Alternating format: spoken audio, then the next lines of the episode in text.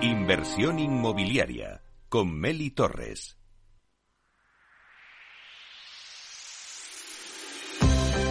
¿Estás pensando en invertir en vivienda y no sabes por dónde empezar? Para rentabilizar tus ahorros, tomar las mejores decisiones y ganar en tranquilidad, no te pierdas la opinión y los consejos de los que más saben y conviértete en un inversor Masteos.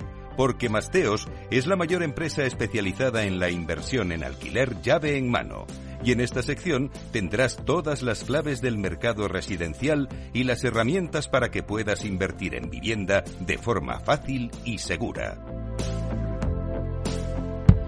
Bueno, pues nos vamos ahora con nuestra sección Inversor Masteos, donde os vamos a hablar de inversión en vivienda para el, alquiler. Comprar una vivienda y poner al alquiler es sin duda una alternativa de futuro y si estáis pensando en rentabilizar los ahorros, Masteos nos va a dar las claves y nos lo va a contar Tirso Bergilov, que es consultor inmobiliario en Masteos. Buenos días, Tirso. Muy buenos días a todos. Bueno, a ver, ¿nos puedes explicar un poco para poner en contexto eh, en qué consiste tu trabajo y cuál es tu misión en Masteos? Pues mi misión en Masteos es prácticamente ayudar a todos nuestros clientes a que inviertan en vivienda de alquiler. Eh, para ello hago un estudio de las zonas, de los precios, tanto de compraventa como de alquiler. Y eh, preparo, también miro mucho eh, la demanda del alquiler, por supuesto, y en la tipología de alquiler más oportuna para el proyecto, en definitiva tratamos de ahorrar tiempo y dinero a, nuestros clientes. Tiempo porque no necesitan estar durante horas delante de la pantalla revisando eh, listados de pisos y dinero porque ni siquiera necesitan desplazarse, ya que la visita la hago yo, eh, o sea, también hago un tour 3D y eh, a través de este tour el cliente puede pasearse por el piso y ver todo, absolutamente todo en detalle y además eh, posteriormente preparo una ficha de rentabilidad con todos los gastos para que el cliente vea el total del presupuesto que necesita. ¿Y qué elementos eh, tienes en cuenta a la hora de elegir esos proyectos de inversión para vuestros clientes? Pues diría que los elementos principales que tengo en cuenta son aquellos que nos exponen los propios clientes, es decir, eh, hay que escuchar bien al cliente y hay que tener en cuenta que muchos de ellos nos llegan ya con una idea clara de, del proyecto que tienen en mente. Y entonces, pues es fijarse bien en la zona que quieren invertir, el presupuesto que tienen. algunos de nuestros clientes, como ya he dicho, eh, tienen la idea clara, pero otros no, con lo cual necesitan un asesoramiento, explicarles bien los barrios, la ciudad, eh, con el presupuesto que tienen, dónde pueden invertir. Y también en todas las fichas, por ejemplo, siempre y cuando el, piso lo, lo, necesita, ponemos un, una propuesta de reforma siempre buscando rentabilizar al máximo el inmueble y también pensando en la revalorización futura. Masteos opera en más de 10 ciudades de España. Pero Tirso, en tu caso te ocupas principalmente de Madrid y alrededores. Cuéntanos un poquito qué zonas son más interesantes para invertir en vivienda en alquiler en Madrid ciudad y qué rentabilidades podríamos obtener. Pues realmente hoy por hoy eh, invertir en, cualquier barrio, por ejemplo en Madrid, es bastante buena opción. Invertir en vivienda. Sabemos que es una inversión segura.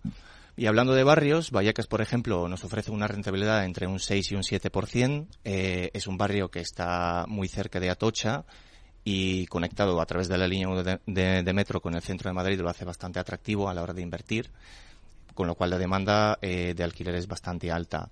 Eh, otro barrio, por ejemplo, Puerta del Ángel, por experiencia.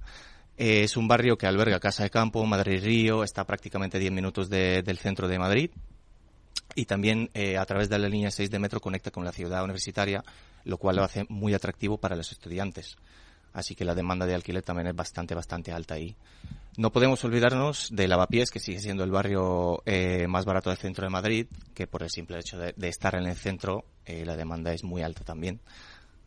Y ¿Qué rentabilidades podríamos obtener? Rentabilidades eh, en Vallecas sería entre un 6-7% aproximadamente, eh, Puerta del Ángel entre un 5 y 6% aproximadamente y Lavapiés entre un 4 y un 5 aproximadamente. ¿Nos puedes poner, Tirso, algún ejemplo que tengáis en estos momentos en una de estas zonas que pueda ser interesante para las personas que nos están escuchando y vean el ejemplo claro?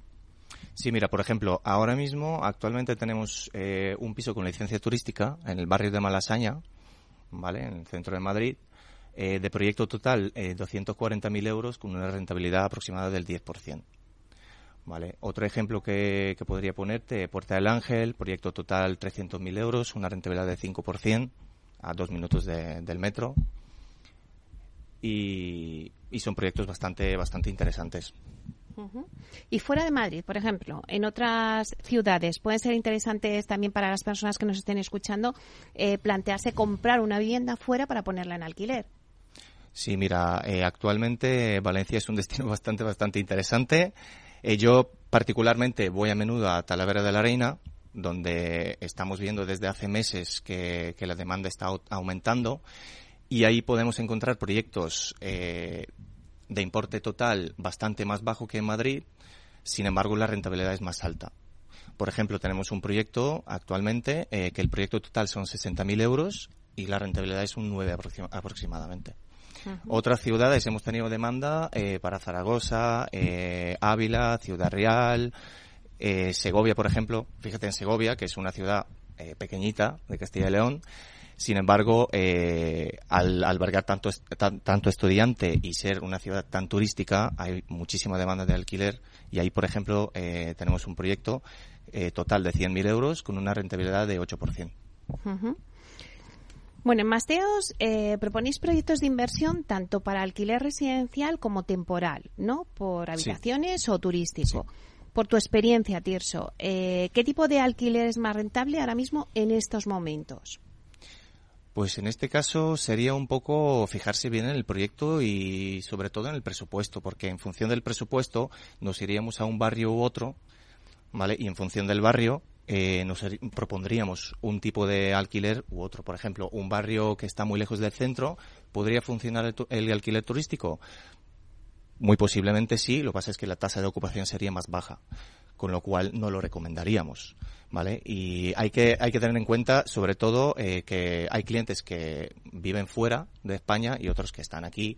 Entonces también es, hay clientes que prefieren eh, el, el, alquiler residencial, que hoy por hoy ofrece una rentabilidad bastante interesante y es un alquiler bastante estable. Y luego están los clientes que optan o se fijan más en la rentabilidad, con lo cual, pues ahí obviamente recomendaríamos el alquiler turístico o el, o el alquiler temporal o por habitaciones. Bueno, eh, ¿qué es lo que más valoran eh, los clientes del servicio que ofrece Masteos? Eh, yo creo que los clientes lo que más valoran realmente es el servicio llave en mano que ofrecemos. Es decir, el cliente no tiene que hacer absolutamente nada. Eh, nosotros nos ocupamos eh, de buscar la mejor oportunidad para presentársela. Posteriormente eh, nos ocupamos de toda la tramitación de la compraventa, es decir, arras, nota simple, preparación en notaría, impuestos, etcétera. Y luego también a la hora de cuando el proyecto lo necesita, proponemos la reforma y nos ocupamos también de la reforma, siempre estando presentando, mejor dicho, varios varios presupuestos al cliente y siempre estando en contacto estrecho con él eh, obviamente para saber qué, proyecto elige, qué presupuesto elige y siempre buscando, por supuesto, la máxima, la máxima rentabilidad y sobre todo pensar en revalorizar ese inmueble en un futuro.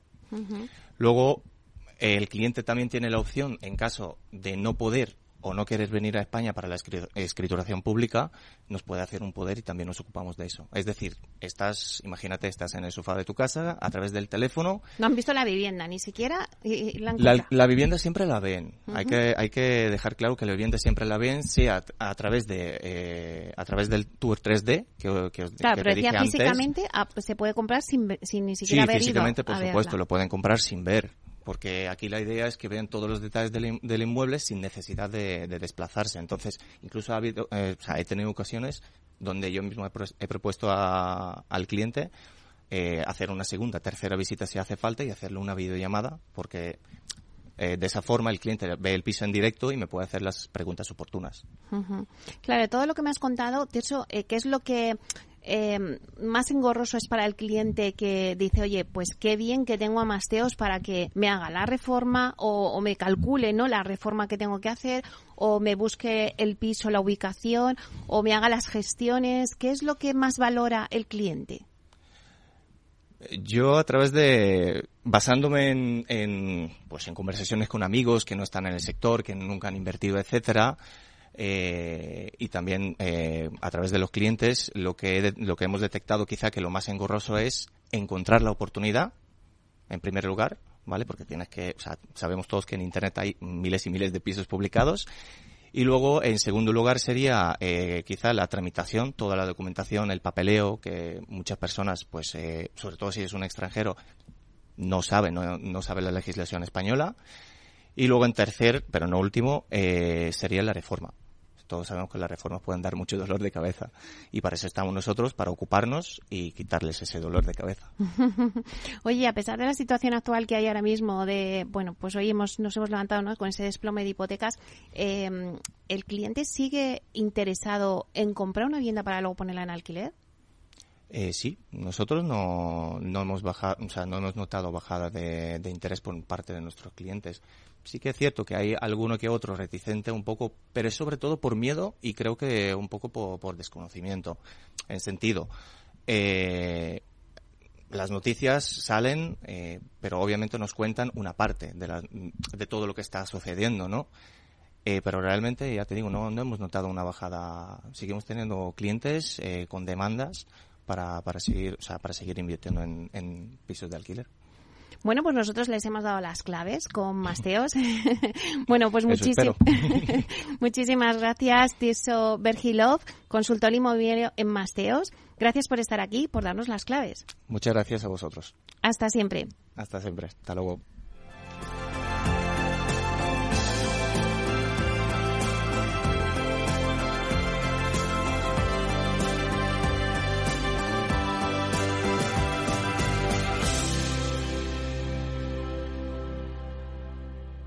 Inversión inmobiliaria con Meli Torres.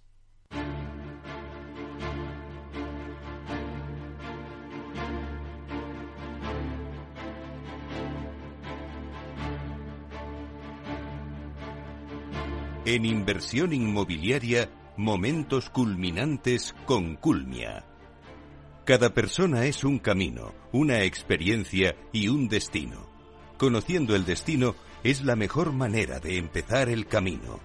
Culmia es la historia de miles de personas que han llegado a su destino, su hogar. Culmia te acompañará en un camino lleno de momentos culminantes que se producen en la compra de una vivienda.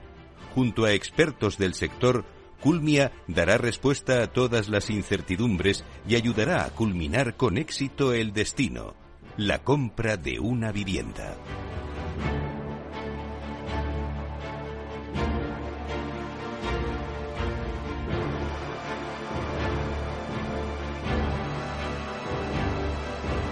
Hoy en Momentos Culminantes tenemos a Carmen Pérez Márquez, que es responsable de posventa de Culmia, que nos va a hablar de un momento muy culminante como es el servicio y las garantías tras la entrega de la vivienda, en esta guía de la compra de la vivienda que estamos haciendo con Culmia.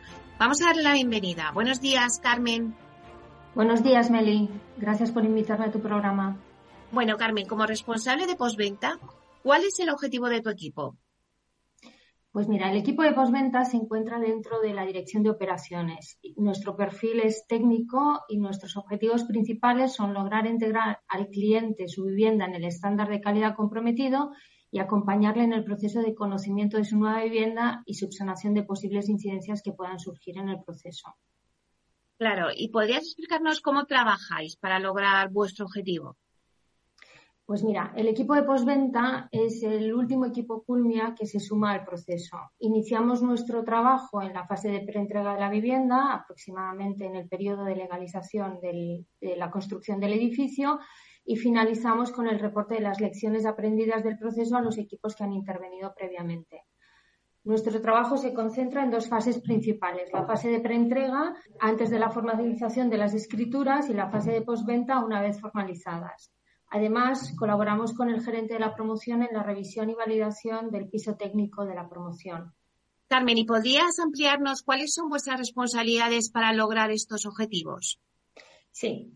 Eh, como te indicaba, en la fase de preentrega, que tiene su inicio una vez eh, se firma el certificado final de obra, nuestro trabajo se, tiene dos líneas de actuación.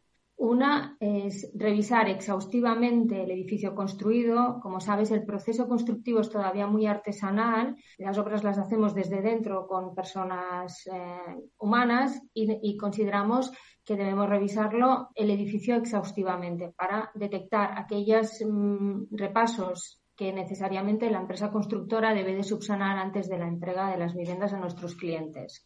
Además, eh, revisamos también la documentación que entregaremos al cliente dentro de su Welcome Pack el día de la escritura. También participamos activamente en, lo que llamamos entrega controlada del producto al cliente. Somos responsables de la elaboración del Welcome Pack, tanto de la vivienda como del edificio. El Welcome Pack de la vivienda lo entregaremos al cliente el día de la formalización de la escritura y en él se incluye toda la documentación que la Ley de Ordenación de la Edificación indica que el promotor debe entregar al cliente. Colaboramos con el gerente y el director de la obra en la redacción de los manuales de uso y mantenimiento de la vivienda y del edificio, para lograr aportar la información y recomendaciones que por nuestra experiencia consideramos le pueden ser más, de más utilidad a nuestro cliente para disfrutar del correcto funcionamiento y estado de su vivienda, así como evitar que puedan surgir incidencias. Además, acompañamos al cliente en su visita de cortesía a, su vivienda. En esta visita presentamos al cliente a su gestor de postventa.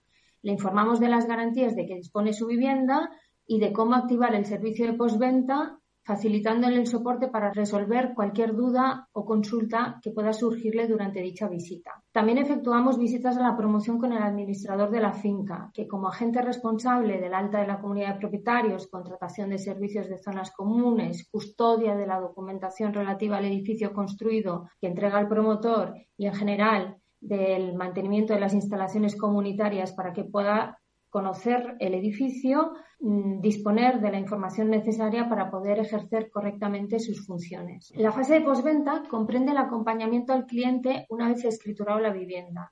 Ha contratado los suministros que permiten la puesta en marcha y comprobación del correcto funcionamiento de las diferentes instalaciones que forman parte de su vivienda y procede a la activación de su servicio de postventa. Una vez recibido el informe de incidencias, el gestor de postventa contacta con nuestro cliente coordinando una visita para la revisión conjunta donde le aportará la información y criterios técnicos necesarios para la revisión y análisis. Claro, y has comentado, eh, bueno, pues el Welcome Pack, ¿no? ¿Podrías detallarnos qué tipo de documentación incluye el Welcome Pack de una vivienda? Sí, mira, en el Welcome Pack eh, incorporamos eh, el manual de uso y mantenimiento de la vivienda. En este sentido hemos trabajado unos manuales que reflejen la realidad del edificio construido con fotografías que puedan ayudar al cliente de una forma mm, más amigable y, llana para conocer su vivienda. Además, entregamos los planos ASBIL de la vivienda si necesita hacer cualquier eh, adecuación de esta, que cualquier técnico cualificado pueda saber eh, conocer eh, las instalaciones de que dispone la vivienda. El documento de garantías y servicio postventa y el informe de incidencias, que serían los documentos que le facilitarían la activación de su servicio de postventa. Además, también incluimos un manual de contratación de suministros y la documentación necesaria que le solicitará cualquier eh, comercializadora para formalizar este contrato, el certificado de eficiencia energético de su vivienda, la cédula de habitabilidad se aplica en función del territorio. Nosotros tenemos, nuestro negocio abarca todo el territorio nacional, licencia de primera ocupación, carta de presentación del administrador de la finca y copia de los estatutos de la comunidad de propietarios. También entregamos al administrador de la finca su Welcome Pack, eh, el cual incluye la documentación relativa al edificio. abarca todo el edificio, no únicamente la vivienda.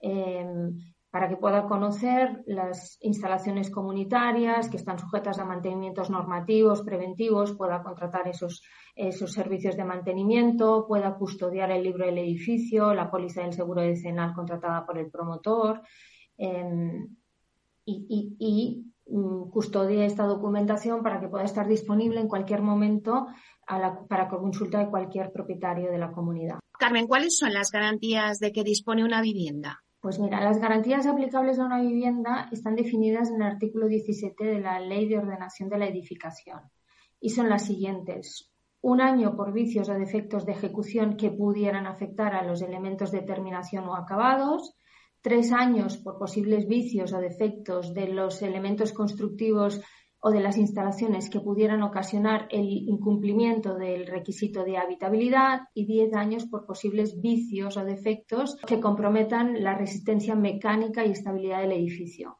El cómputo de estos plazos tiene su inicio con la firma del acta de recepción de obra, que es el documento que formaliza el acto por el cual el constructor, una vez construida la obra, eh, hace entrega de la misma al promotor. Carmen, nos has contado las garantías, pero una vez el cliente ha escriturado su vivienda, ¿cómo y en qué plazos puede activar su servicio de postventa? Al, cliente, durante la visita de cortesía y, dentro del Welcome Pack, le informamos de cuáles son sus garantías y cómo puede activar eh, su servicio de postventa. Una vez escriturada la vivienda, el cliente dispone de 15 días para, le sugerimos que contrate los suministros, eh, ponga en funcionamiento las instalaciones y compruebe que éstas funcionan correctamente. Em, en los primeros 15 días sucesivos a la escritura debe contactar con nosotros para mm, activar su servicio de postventa y comunicar cualquier posible incidencia que haya surgido. Y desde el punto de vista del equipo de postventa, ¿qué etapa es la más compleja para los clientes? Pues sin duda mm, la mudanza, la mudanza y la puesta en funcionamiento de la vivienda. Una mudanza siempre ha sido calificada como un momento de mucho estrés y a eso hay que añadirle la contratación de los suministros necesarios para la puesta en servicio de las diferentes instalaciones que mm, dispone la vivienda, el conocimiento de su uso para su correcto funcionamiento y mm, eh, evitar las posibles incidencias o deterioro de estas. El equipo de posventa de Culmia, siendo conocedor de esta situación, colabora estrechamente con el arquitecto director de la obra y el gerente de la promoción para lograr redactar un manual de uso y mantenimiento de la vivienda muy claro, con lenguaje sencillo, imágenes que puedan ah, facilitar esta situación a nuestro cliente. Además, acompañamos a nuestro cliente en su primera revisión de, a la vivienda, eh, en la que le ayudamos a resolver todas las posibles dudas y efectuamos el seguimiento de resolución de las incidencias que nos haya comunicado en su solicitud de puesta en servicio de postventa. Bueno, pues muchísimas gracias Carmen Pérez Márquez, responsable de postventa de Culmia, por hablarnos de este momento tan importante dentro de la guía de la compra de una vivienda como es el servicio y las garantías tras la entrega de la vivienda. Un placer. Muchas gracias, Meli. Muchas gracias por invitarnos a tu programa.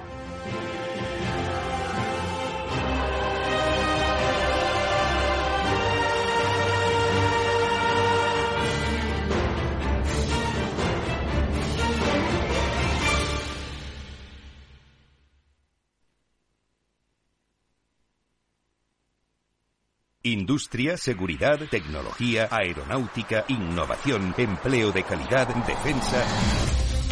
Hablemos de defensa y seguridad. El primer programa de radio que da voz a la industria nacional de defensa.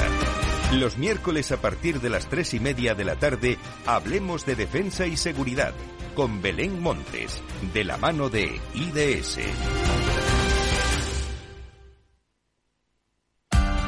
Capital Radio Escucha lo que viene. Capital Radio 103.2 Gráficas Naciones. Más de 50 años de experiencia en el sector de las artes gráficas. Apostamos por la última tecnología tanto en impresión offset como en digital y gran formato. Realizamos todo tipo de impresión. Tarjetas de visita, folletos, libros, vinilos, decoración y montaje de stands. Más información en el 91 629 2145 o en gráficasnaciones.es.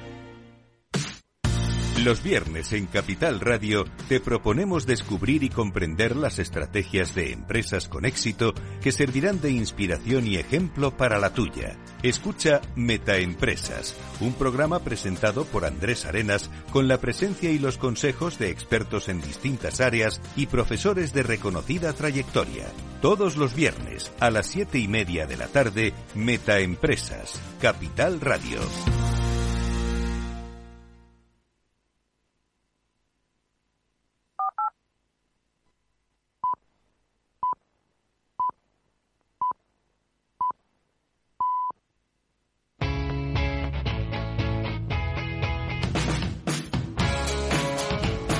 La economía despierta. Capital Radio.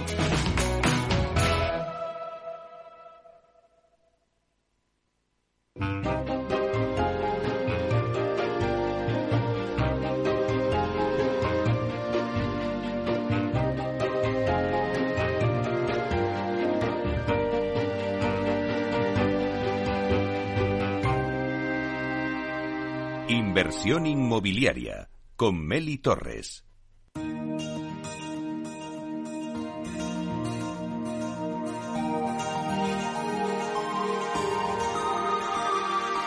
En nuestra sección La Vía Sostenible con Vía Ágora os contamos la transformación de la vivienda del futuro enfocada en una construcción sostenible como pilar principal. Bueno, pues en nuestra sección de la vía sostenible hablamos de los beneficios de los baños industrializados. Y es que por un baño pasan el 70% de los oficios de una obra tradicional. Esto cambia de manera radical cuando se trata de baños industrializados. Se hacen en fábrica, con altos estándares de calidad, en un entorno controlado, reduciendo plazos de ejecución y disminuyendo los residuos que se generan en obra. Son solo algunos de los beneficios de implementar estos sistemas constructivos. Pero para hablarnos de todo ello y de cómo estos sistemas son más sostenibles y eficientes, tenemos hoy con nosotros a Gonzalo Albert, que es delineante de Lignuntec. Buenos días, Gonzalo. Hola, buenos días, Meli. Bueno, eh, ponía un poquito de situación a los oyentes, pero es que la industrialización aporta múltiples ventajas a la construcción, tanto de obra nueva como de rehabilitación. En general, cuéntanos, ¿cuáles son los principales beneficios? Pues sí, mira, Meli, pues como tú bien has dicho, la industrialización ofrece grandes ventajas y beneficios. Una de ellas podría ser el ahorro en el plazo.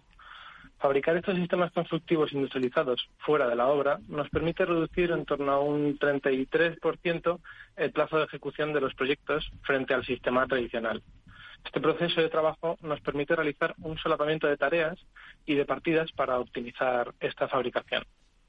También otra podría ser la anticipación de posibles futuros errores, ya que nos permite realizar un estudio bastante más completo, detallado, en fases tempranas del, proyecto.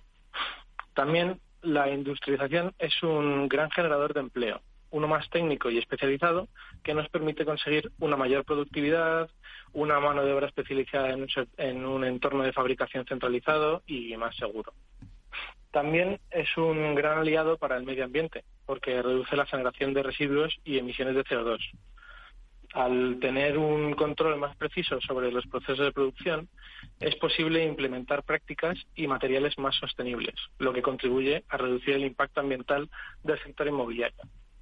También tenemos que destacar que con la industrialización se consiguen minimizar los costes, ya que ofrecemos ahorros significativos en términos de mano de obra, tiempo, materiales, y también otra de las grandes ventajas que tiene la construcción industrializada es la posventa, que conseguimos reducir en un alto porcentaje todas las modificaciones y los cambios que se puedan generar una vez la obra ya haya sido terminada.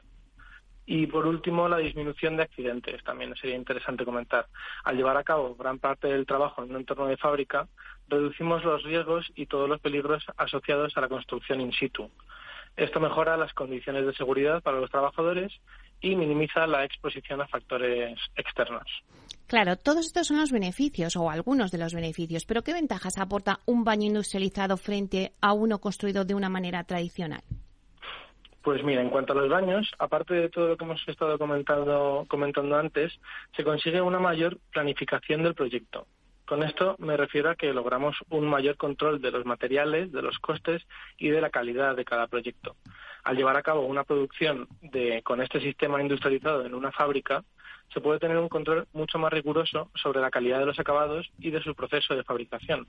También tenemos la posibilidad de acopiar cada uno de estos materiales en un único lugar y poder adquirir grandes lotes de cada promoción, por lo que se consigue un mayor control de la cantidad de materiales que van a ser necesarios para desarrollar estos sistemas y una notable reducción de los residuos que generamos. También en la construcción de un baño tradicional es necesario que pase por este gran cantidad de oficios y el tiempo de su fabricación es bastante mayor que el de uno industrializado, debido a que se generan solapamiento de tareas. Estos oficios no están únicamente destinados a realizar los baños, sino que se encargan de controlar el, eh, todo el proceso constructivo de la obra. Entonces, realizar los baños de una manera industrializada te asegura que cada oficio termine en el plazo estipulado y de una forma mucho más ordenada y controlada. Y también tenemos la capacidad de comprobar que todas las instalaciones de este baño industrializado, como es la fontanería, el saneamiento, la electricidad, em, funcionen correctamente y en caso de que surgiese algún problema o algún fallo, se podría solucionar de manera inmediata antes de su instalación. Lo mismo nos ocurriría con todas las pruebas de carga, que realizamos distintos ensayos para cerciorarnos de que el producto se encuentre en buen estado. Bueno, está claro que todos son ventajas.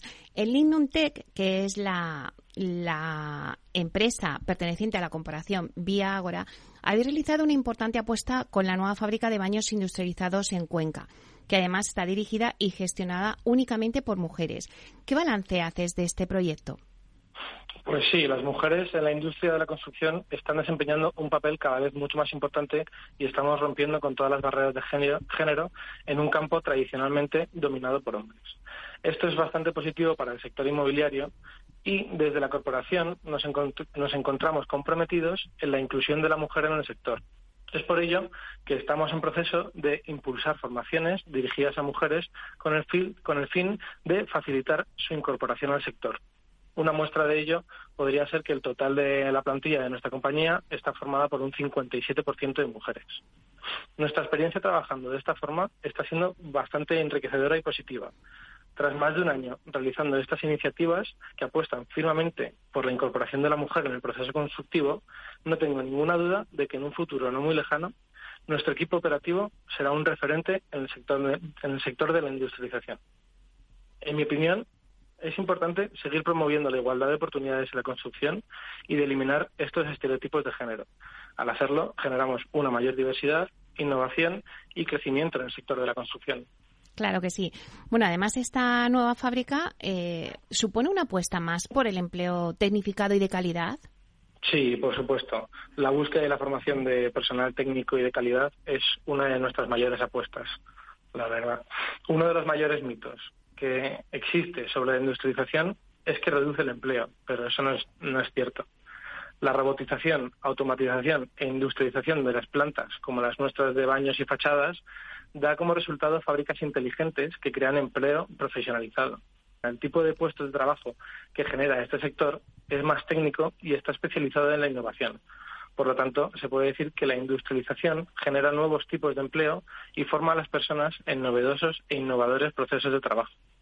Además, también la, industrialización ha demostrado ser un motor importante de creación de empleo, ya que estimula el crecimiento económico. En definitiva, Meli, gracias a esta técnica, a esta tecnificación de los puestos de trabajo, nuestros proyectos cuentan con una mayor calidad y muy buenos resultados. Una apuesta que nos permitirá tener una mejor productividad y desarrollo. Y por último, Gonzalo, ¿qué necesita el sector inmobiliario en España para que se industrialice más?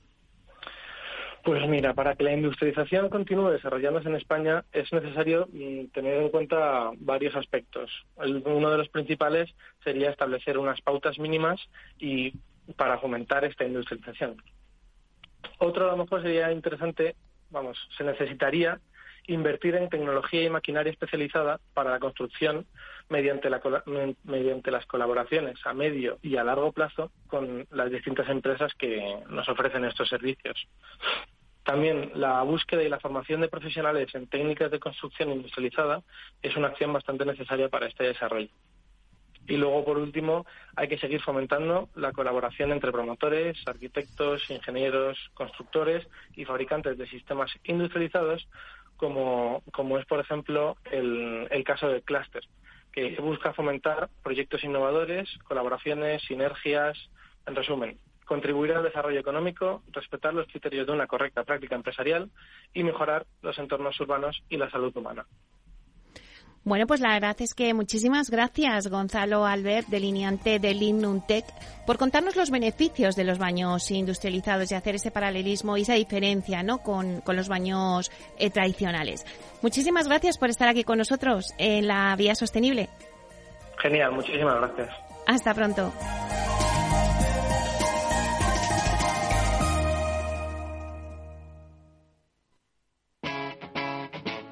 Capital Radio. Inversión inmobiliaria y PropTech con Urbanitae, un espacio donde descubriremos las nuevas claves financieras que están cambiando el sector inmobiliario gracias a la transformación digital.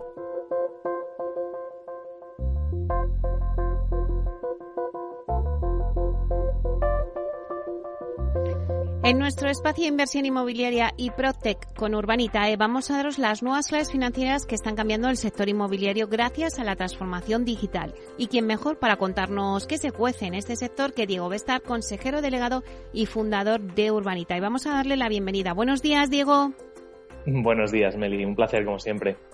Bueno, vamos a ver un poquito, arrancamos hoy el programa abordando de lleno la actualidad de vuestra plataforma, Diego, porque en las últimas semanas habéis financiado nada menos que cuatro nuevos proyectos. Por un lado, dos proyectos de deuda con libre gestión de proyectos como promotor en Madrid y Valencia y un ticket de 5 millones de euros cada uno el máximo permitido, eh, un proyecto de equity en Zaragoza y otro de rentas en Baracaldo, Vizcaya. Bueno, cuéntanos, Diego, ¿qué acogida han tenido pues todos estos proyectos? La verdad es que hemos hecho póker este mes, ¿no? En los últimos 30 días.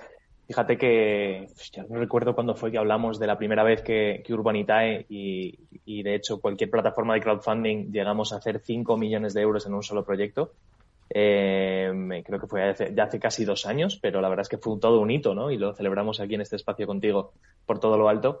Y fíjate que en los últimos 30 días hemos hecho ya eh, no, no, no uno, sino dos proyectos de, de ticket de 5 millones, que como, como bien has comentado es el máximo que permite CNMV. O sea que, que bueno, esto a tu pregunta de qué, qué acogida han tenido los proyectos, te diré que ambos proyectos eh, se cerraron en, en, cuestión de minutos, ¿no? O sea, que no solo hablamos de levantar el máximo que, que, se puede, sino que se levanta además con alegría, como aquel que dice.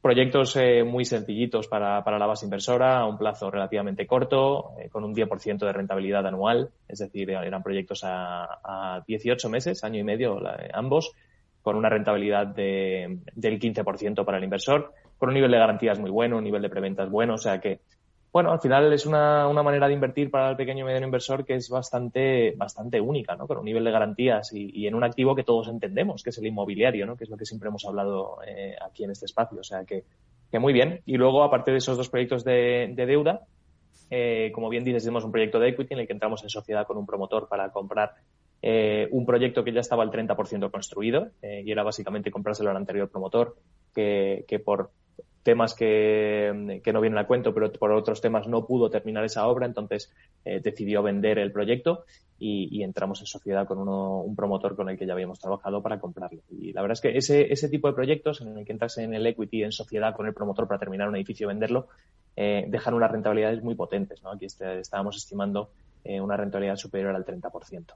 Y, y, luego, por último, pues el otro polo opuesto, ¿no? Por un lado tienes deuda, por otro lado tienes equity, luego hicimos eh, un proyecto de rentas, el tercer proyecto que, hicimos de rentas, para comprarnos un supermercado un día en el centro de Baracaldo, un supermercado que lleva ahí desde el año 98 y que además acaban de reformar, que tiene un contrato de alquiler. Y básicamente pues nos juntamos entre, creo que fueron más de mil personas, eh, y entre todos pues nos compramos el, el supermercado en Baracaldo y, y esto lo que va a hacer es generar alquileres. Luego, pues lo repartimos entre todos los inversores y tienes ahí unas rentas. Eh, y la rentabilidad estimada de este proyecto es un 5,5 anual. O sea que tenemos el espectro entero eh, y, y, la verdad es que muy bien, con mucho apetito y con muchas ganas. Bueno, qué buenas cifras nos estás dando, Diego. Y ya os estáis acostumbrando a ese ticket, ¿no? De los 5 millones, como decías, que, que bueno, pues que estáis ahí Eh, siempre hablamos de, proyectos de financiación, ¿no? Pero también eh, me gusta recalcar a nuestros oyentes eh, que en estas últimas semanas habéis realizado además una nueva devolución donde se ha superado la rentabilidad estimada. Eso es muy importante. Nos referimos al proyecto de Corintia Residencial del promotor White Investing en Javia. Danos un poquito los detalles ¿no? de esta nueva liquidación. Pues sí, otro proyecto más eh, para la colección de proyectos cerrados. Esto posiblemente sea lo más importante. Siempre digo ¿no? que hablamos mucho de los proyectos nuevos que hemos, que hemos financiado, pero, pero quizás deberíamos darle más bombo también a los que hemos devuelto. ¿no? Eh, y bueno, este es un proyecto que hicimos en Javea eh, con un promotor que es bastante, bastante asiduo y, bueno, está muy activo en la zona de Valencia sobre todo. Y nos fuimos a Javia, eh, que además a mí me toca personalmente porque llevo yendo a Javia desde que era pequeñito y nos apetecía mucho hacer este proyecto. O sea, que es tu eh, segunda ciudad, tu segunda casa. básica, básicamente sí, ¿no? Eh, tenemos ahí una casita familiar con mis primos y con todo el mundo. Pero, pero bueno, básicamente es un proyecto que hicimos entre 200, creo que fueron 205, 206 inversores que entraron en el proyecto. Un proyecto pequeñito, aunque para aquel entonces, cuando lo hicimos, que fue hace más de 30 meses, 635.000 euros era todo un hito Fíjate, ahora estamos hablando ya de 5 millones, pero por aquel entonces levantar 600.000 era, era un hito y entraron más de 200 inversores y la rentabilidad conseguida, la estimada, era un 35% y hemos logrado una rentabilidad final del 37%.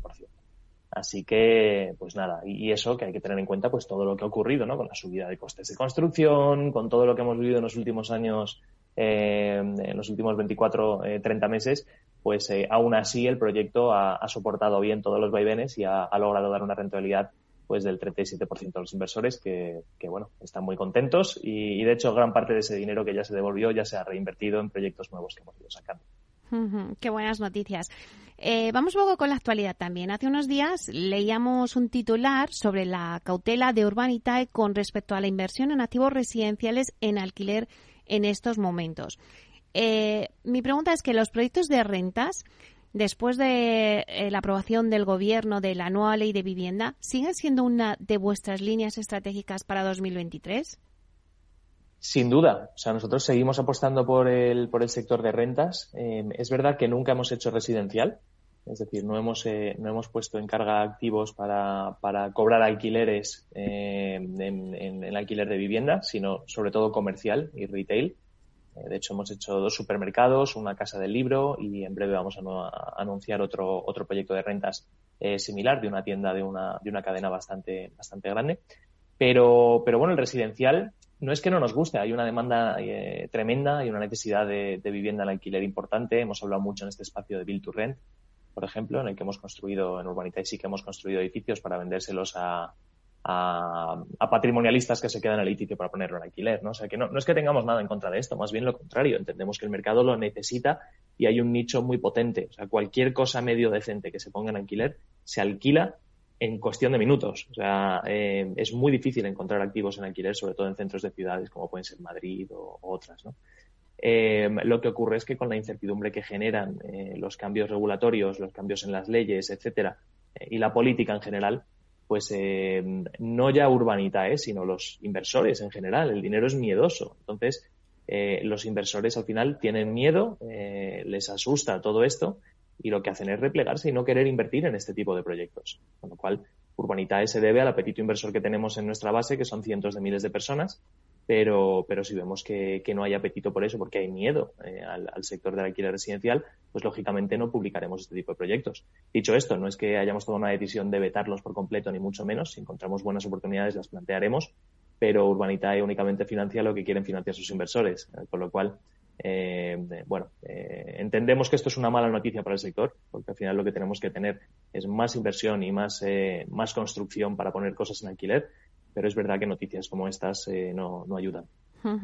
Y ahora que también hablamos de actualidad, no sé si ayudan noticias como las que eh, leíamos hoy, ¿no? Del desplome de las hipotecas de, de, un 18%, ¿no? Bueno, pues al final el desplome de las hipotecas es la consecuencia de esa subida de los tipos de interés que la gente también, pues como decías, eh, están ahí en stand-by. Pero los inversores, ¿cómo les puede afectar todo esto? Pues mira, yo el, tema de los desplomes y las, las cosas se disparan o se desploman es todo como muy drástico, ¿no? Pero eh, para los que estamos en el sector esto no es ningún tipo de noticia. Eh, y me explico, ¿no? Al final, tienes toda la razón de que gran parte de la, de la bajada del ritmo de, ventas y por ende gran parte de la, de la bajada de la constitución de hipotecas pues viene, viene relacionada con la subida de tipos de interés. O sea, no nos olvidemos que hemos, hemos sufrido eh, una subida de tipos que nunca se había visto en la historia, la más drástica de la historia. Hemos pasado de tipos negativos a tipos eh, que estamos ya rozando el 4% en el Euribor, ¿no? O sea que esto tiene una implicación directa en el apetito del comprador. Y es lógico. Y te digo más, eh, Meli, lo preocupante sería que no se hubiera notado ninguna bajada en el ritmo de ventas con la subida de tipos de interés que hemos tenido, porque ahí sí te estaría diciendo, aquí tenemos un problema. Eh, si, si, el coste de las hipotecas ha subido tanto y se sigue firmando el mismo número de hipotecas, tenemos un problema porque el mercado está totalmente desequilibrado. Entonces, sinceramente, me parece una buena noticia que ante una subida de tipos de interés, que es uno de los variables que hay que tener en cuenta en la fórmula de si se venden o no las cosas, ¿no? Si subes ese variable, el resultado, lógicamente, tiene que ser que bajas un poco el apetito. Dicho esto, no es la única razón y ya a finales de mediados del año pasado, del 2022, veníamos avisando desde el sector, eh, y no solo Urbanitae, sino las grandes promotoras, de que el número de ventas del año siguiente iba a bajar y no solo por los tipos, sino porque es que venimos de un año sub, de, un récord absoluto. No nos olvidemos que tuvimos una pandemia en el 2020 eh, y en el 2021 y en el 2022 se, vamos, hubo un acelerón de compraventas enorme, ¿no? De toda esa demanda que había embalsada en el 2020. O sea que eh, cuando uno viene de un año récord, lo normal es que el año siguiente pues se vuelva a moderar. Dicho todo esto, hay un dato obvio, que es que en el 2023 llevamos más hipotecas firmadas a esta altura de año que lo que se, que lo que se había firmado en el 2019 antes de la pandemia. Entonces, ¿es un año terrible? ¿Están disparándose o desplomándose las hipotecas? No se están desplomando, están bajando a un, a un ritmo razonable de compraventas y de hipotecas para el nivel de tipos de interés que tenemos y para los años récords que, de los que veníamos. O sea que yo diría que, no se asuste la gente con los, eh, con los titulares y que todo lo que está pasando eh, entra dentro de lo normal y de lo que el mercado necesita, que es un equilibrio. Dicho esto, para los inversores, Meli, eh, la obra nueva residencial sigue siendo tremendamente escasa y al final es en lo que nos enfocamos nosotros. ¿no? O sea, el, core de lo que hace Urbanitae es financiar proyectos de obra nueva residencial. sigue siendo muy escasa, seguimos construyendo por debajo de las necesidades estructurales del país, con lo cual eh, no estamos eh, para nada preocupados en ese sentido, aparte que elegimos muy bien los proyectos, o sea que al final nosotros tenemos una muestra muy pequeñita del mercado, pero además muy bien elegida, así que podemos ser muy selectivos. Claro, el kit de la cuestión también está en esa oferta que ahora mismo hay residencial, que es muy escasa.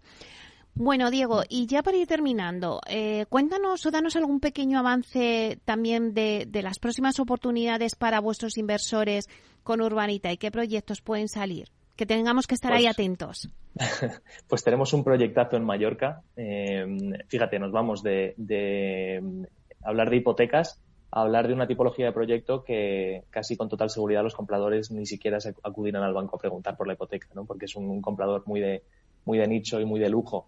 Eh, nos vamos a Mallorca, a la zona de Calviá, vamos a hacer 15 chalets espectaculares eh, con vistas al mar eh, se van a vender por, por, varios millones, alrededor de, bueno, entre dos millones y medio y tres millones y medio, dependiendo del chalet. Eh, pero bueno, dirías 15 chalets de 3 millones, eso va a ser dificilísimo de vender. Bueno, lo bueno de, de nuestras islas, eh, de, nuestro, de toda la costa española en realidad, pero en especial de las islas, es que no es un mercado español, es un mercado internacional 100%. Entonces, algún, algún despistado español por ahí se comprará una, ¿no? Pero lo normal es que se lo compren los alemanes, los belgas, los franceses que, ven Mallorca y dicen no me quiero ir de aquí nunca. ¿no? Entonces, eh, bueno, es el siguiente proyecto que tenemos, un proyecto que esperamos eh, liquidar en unos 30 meses. Básicamente vamos a entrar en sociedad con el promotor y vamos a aportar el dinero para, para comprar la, la, parcela que ya tiene licencia de obras, ya se ha iniciado lo que es el vaciado de la, del terreno y, y, nada, para construirlo y venderlo, como, como, toda promoción de obra nueva. Así que ese es el siguiente que, que abrimos, de hecho se abre mañana y, luego tenemos un proyecto de rentas que vamos a anunciar eh, probablemente a lo largo de la tarde de mañana, eh, que volvemos a Baracaldo, en este caso una, una cadena de, de, tiendas generalistas que se llama Pepco, que es una de las más grandes. Aquí en España quizás no se conoce tanto, pero es una de las, de las cadenas más grandes a nivel europeo. Eh, y en este caso pues va a dar un, una rentabilidad por alquileres del 5,7 anual. Así que una cosa de promoción inmobiliaria que esperamos de más del 15% anual y una cosa de rentas muy conservadora para un 5 y pico que, nos proteja de la inflación. Bueno, pues la verdad es que, Diego, tenéis seis con muchos proyectos y eso que acabamos de empezar el verano, como decía yo al principio del, del programa de hoy. Ayer comenzó el verano y yo decía, bueno, ¿qué nos va a deparar el verano? Bueno, pues en Urbanitae va rodado ¿eh? este verano. no paramos y en julio la verdad es que esperamos un mes. En el mundo inmobiliario es curioso porque en julio pues, posiblemente sea uno de los meses más activos, porque todo el mundo se quiere ir en agosto y olvidarse de su vida profesional entonces eh, se aceleran mucho el cierre de las operaciones, o sea que en julio vamos a tener un buen mes también. En eso estoy de acuerdo. La verdad es que en julio parece que se termina el mundo en el sector inmobiliario, entonces julio es increíble, vamos. Y luego ya, pues bueno, volvemos otra vez y, el mundo resurge, pero en julio, vamos, se acaba el mundo. Bueno, pues muchísimas gracias, Diego Bestad, consejero delegado y fundador de Urbanitae, por estar aquí con nosotros, darnos las claves del mercado de la inversión, darnos las claves de Urbanitae y contarnos estos proyectos. Estaremos muy atentos en la página web. Muchas gracias, Meli. Un abrazo. Hasta pronto.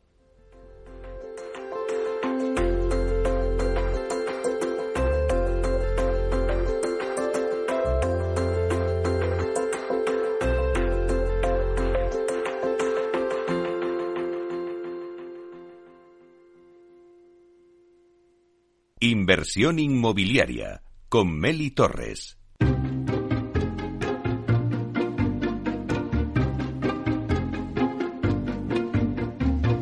Bueno, pues ahora de 12 a 1 tendremos nuestro debate que lo vamos a centrar en los objetivos de la Agenda 2030-2050 sobre la descarbonización del sector inmobiliario. ¿Qué están haciendo las empresas del sector? ¿Vamos a llegar a conseguir este objetivo? Bueno, pues de esto vamos a hablar con expertos en la materia a ver cuál es su opinión. Está claro que el sector inmobiliario cada vez está más comprometido con la sostenibilidad.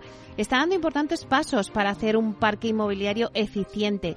¿Qué es eficiente? Pues edificios con menor demanda de energía, un uso de energías renovables y también respetuoso con el medio ambiente. Ojo que a partir de 2028 todos los edificios nuevos deberán ser de cero emisiones.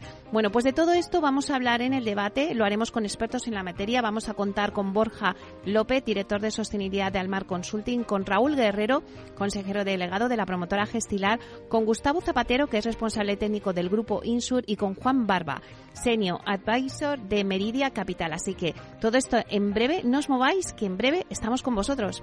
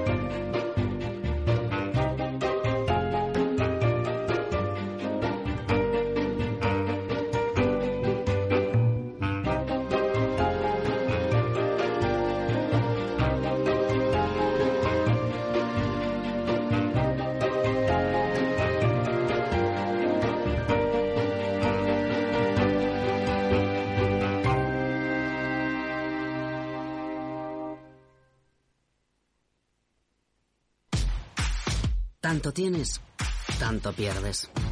Hay imprevistos que lo cambian todo y los riesgos están ahí siempre, como el saneamiento, la pérdida de crías o las enfermedades del ganado. Por eso necesitas un buen seguro pecuario que garantice tu tranquilidad. Contrata ahora tu seguro de vacuno. Agroseguro. Trabaja sobre seguro. Capital Radio, Madrid, 103.2.